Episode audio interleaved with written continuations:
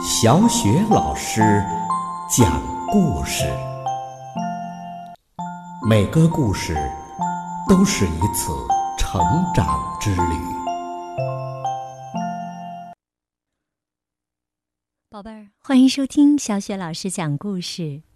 今天呢，小雪老师继续为大家讲述派老头和捣乱猫的开心故事之菲菲小时候丢了的下半部分。昨天呐，我们讲到了派老头和他的母鸡们住在乡间的一座小房子里，他感觉很孤独。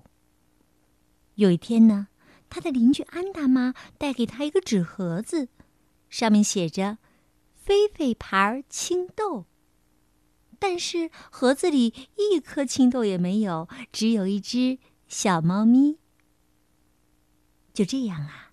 小猫菲菲走进了派老头的生活，给派老头带来了很多的快乐，甚至呢，每天早晨派老头都是被小猫菲菲从梦中叫醒的。可是有一天早晨呢，派老头一醒来就觉得不对劲儿，自己呀不是被菲菲从梦中叫醒的，他全身一震。从床上坐了起来。菲菲，你在哪儿啊？派老头喊着，开始满世界的找小猫。他把枕头翻起来，钻到床底下，又举起鞋子看了看，可是没有，菲菲不见了。派老头光着脚跑到了木匠房，又打开鸡窝的门。派老头开鸡窝门的时候啊，太用力了，满屋子的鸡被吓得到处乱飞。老头冲着母鸡们高喊着：“你们见到菲菲了吗？”“啊，救命啊！菲菲哪里去了？谁知道啊？看，哎，派老头没有穿裤子。”满屋子的母鸡呀，叽叽咕咕的一起叫了起来。派老头不知道，就在离他不到十米远的地方，菲菲呀正吓得发抖呢。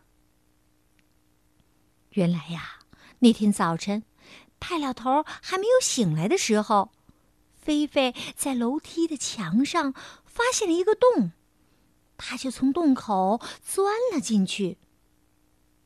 洞里面黑乎乎的。不过，菲菲很快就适应了黑暗。原来，这个黑洞里是青苔和爬虫的世界。派老头所有找不到的东西，原来全都聚在这里呢。到了拐角的地方，菲菲的眼前突然一亮，顺着木板，菲菲一下子就滑到了房子的地基了。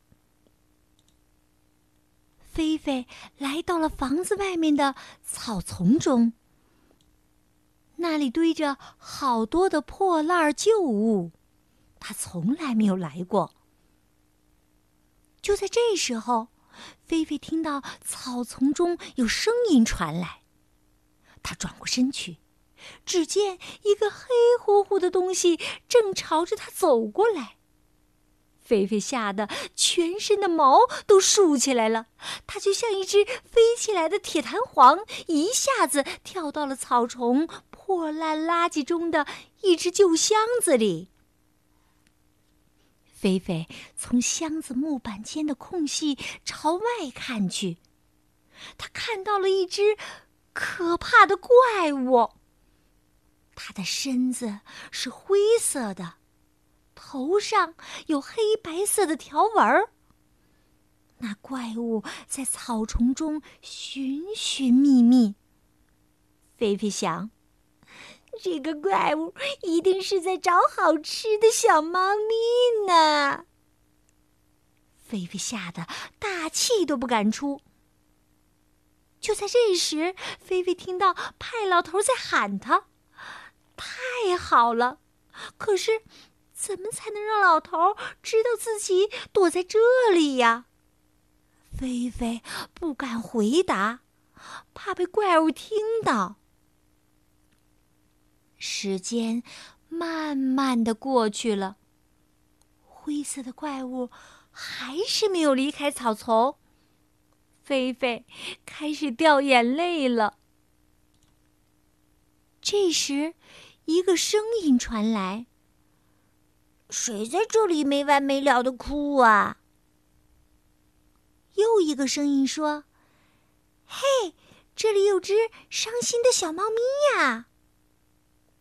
原来呀，说话的是两个平时住在派老头房子里的小家伙。菲菲以前见过他们，这些小动物啊，经常不知道什么时候从哪里就窜出来。我不敢出去了。狒狒抽泣着说：“外面有一只好可怕的怪物在等着我，它要把我吃掉。潘老头再也找不到我了。”狒狒问小动物：“你们能去告诉潘老头我在这里吗？”告诉他，可没那么容易。他听不懂我们说话呀，而且根本就看不到我们。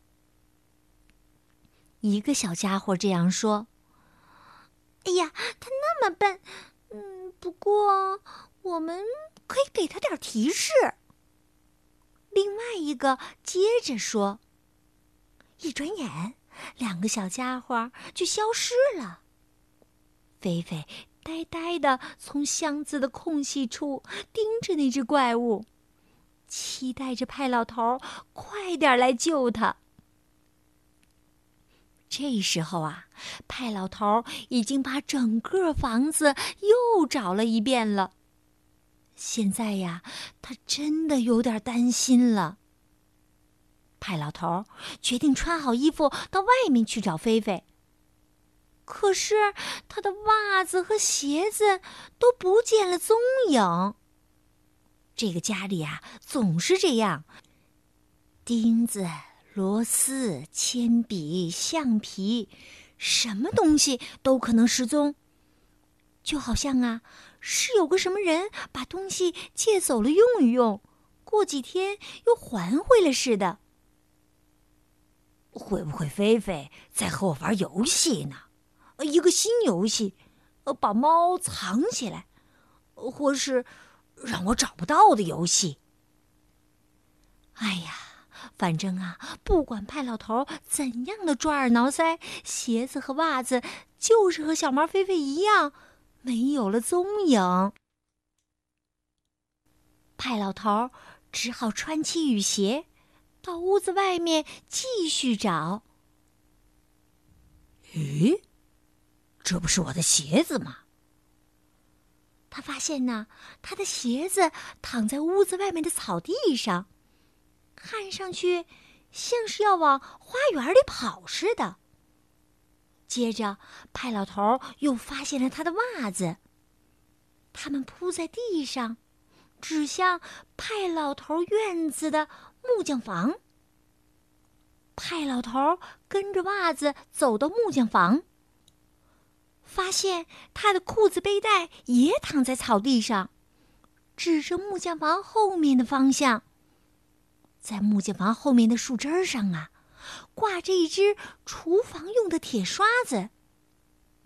在树丛里，派老头看见了一只獾猪。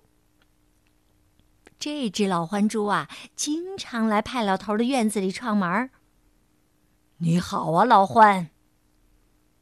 派老头朝着正在觅食的老獾猪说：“老獾猪抬头看到了派老头，急急忙忙的钻到树丛里消失了。”菲菲，你在那儿吗？我在这呀。只听见远处一个堆满了落叶和破铜烂铁的木箱子里传出一个惊喜的声音。派老头走上前，一把将菲菲捧进怀里。菲菲也抱住派老头的脖子，紧紧不放。派老头，您可把我从那个怪物口中给救出来了！快带我回家吧，这儿好危险呐！菲菲慌忙的说了一大堆的话。不危险，菲菲，那不是什么怪物，那是老獾猪，它可不爱吃猫咪的。派老头轻轻地把菲菲放到院子里一只生锈的铁桶上面，说：“这里呀，没有什么好害怕的。来，你在这里玩玩，我陪着你。”菲菲小心的四下打量了一会儿，然后慢慢的从铁桶上跳到一把旧的大锯子旁边。又跳上一辆生锈的自行车，最后才谨慎地落到地上。很快呀，他就不害怕了。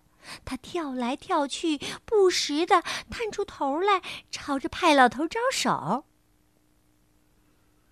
派老头和小猫菲菲终于可以一起吃早饭了。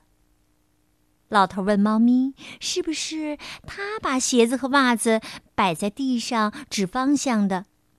猫咪说：“啊，不是我，是一些你看不到的小动物帮助我找到你的。”真的？派老头有点吃惊的看着猫咪。现在我可真的不寂寞了。我不仅有邻居、母鸡、看不见的小动物，还有你，我可爱的小猫咪。从此，猫咪和老头儿就这样过着幸福的生活。到这为止啊，派老头的故事讲完了。小猫菲菲得意的靠在派老头的肚子上，呵呵的笑了。他说：“那只小猫，嘿，就是我。”老头说：“是啊，是啊，多亏呀，我把你给找到了，要不然呢，獾猪还不把你给吃掉啊？”才不会呢，獾猪一点儿也不可怕。我们现在是好朋友啦。菲菲得意地说：“不过呢，你是我最好最好的朋友。”好了，宝贝儿，刚刚小雪老师给你讲的是《派老头和捣乱猫的开心故事之菲菲小时候丢了》下半部分。哦，讲到这儿，我们才知道，原来小猫菲菲是这样走进了派老头的生活的，而且呢，还曾经啊不小心丢了。在他和派老头的生活当中，真是发生了许许多多有趣儿的故事啊！好，宝贝儿，今天小雪老师带给你的故事到这儿就结束了，接下来又到了小雪老师读古诗的时间了。今天，小雪老师带给你的古诗是《墨梅》。墨梅，王冕。吾家洗砚池头树，个个花开淡墨痕。不要人夸颜色好，只留清气。满乾坤。吾家洗砚池头树，个个花开淡墨痕。不要人夸颜色好，只留清气满乾坤。吾家洗砚池头树，个个花开淡墨痕。不要人夸颜色好，只留清气满乾坤。吾家洗砚池头树，个个花开淡墨痕。不要人夸颜色好，只留清气满乾坤。吾家洗砚池头树，个个花开淡墨痕。不要人夸颜色好，只留清气满乾坤。吾家洗砚池头树，个个花开淡墨痕。不要人夸颜色好，只留清气满乾坤。